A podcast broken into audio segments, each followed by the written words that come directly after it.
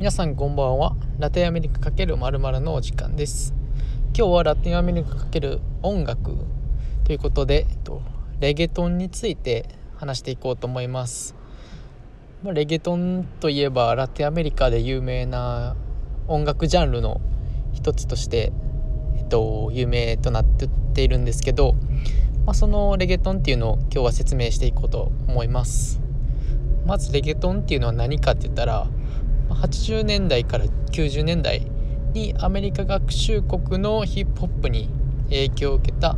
プエルトリコの音楽ジャンルです。でスペイン語のレゲエとかプエルトリコの、えっと、サルサとか、まあ、いろんなジャンルが混じった曲調のものをレゲトンと呼びます。でレゲトンはノリエガっていう人の Oye Mi Canto がめちゃめちゃヒットしてでその後ダディ・ヤンキーもフューチャリングしてえっ、ー、と Oye Mi Canto をかなり有名させたんですけど、まあ、そのダディ・ヤンキーが「ガソリーナ」っていうのをいう曲を出してそれでまたレゲトンっていうジャンルを世界に広げたという経緯になります。でまあダディ・ヤンキーはこうレゲトン界のレジェンドみたいな感じで言われてて、まあ、一番レゲトンを歌う人っていうのでアーティストっていうので、まあ、有名かなと思います。でまああとは日本でレゲトンって言えばまあもう亡くなられた亡くなられたんですけどあの山本キッドさんがダディ・ヤンキーの「 Gasolina」っていう曲を入場曲にして使用してったっていうのが結構有名な話ですね。でレゲトンの特徴っていうのが、まあ、僕もここはちょっとまだえっとリサーチしきれてないんですけどなんか4分の4拍子で3連符3連符4連符みたいな「てっててってってて」みたいなリズムが結構特徴的で、まあ、そのこうリズム感がレゲトンって呼ばれるリズムですね。で主なレゲトンのアーティストとしては、まあ、先ほど挙げたダディ・ヤンキーあとオスーナとか、まあ、若い世代で言ったら CNCO とかジョーエル・ジョーエル・イ・ランディとかウィシン・ヤンデールとかドン・オマールテゴ・カルデロンとかですね、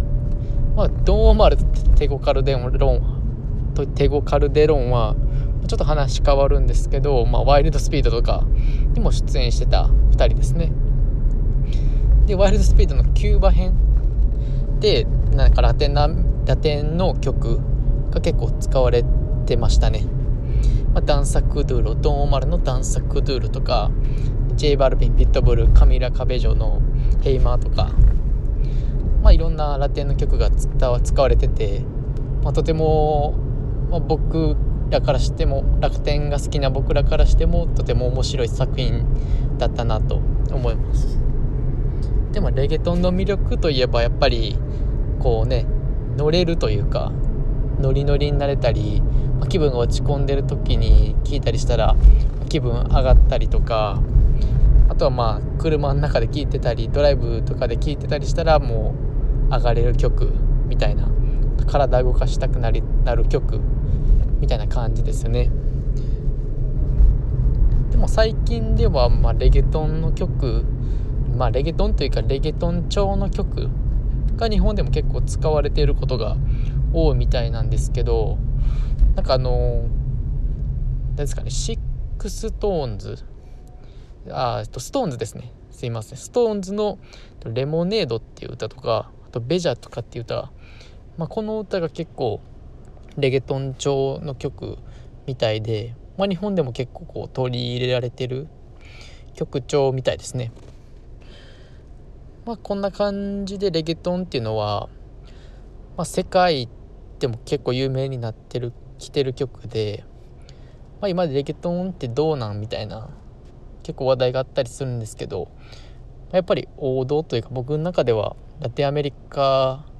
といえばまあレゲトンみたいなイメージはあるので、まあ、ダディ・ヤンキーとか、まあ、それこそオスーナとかこうラテンの先頭を走って音楽を広めてる人たちがいるので、まあ、すごいこうねいい曲だなっていうのはありますね。まあ、今日はここまでレゲトンの説明をしました。また次は違う話題をお話ししていきたいと思いますのでまた次回の配信でお会いしましょう。それでは。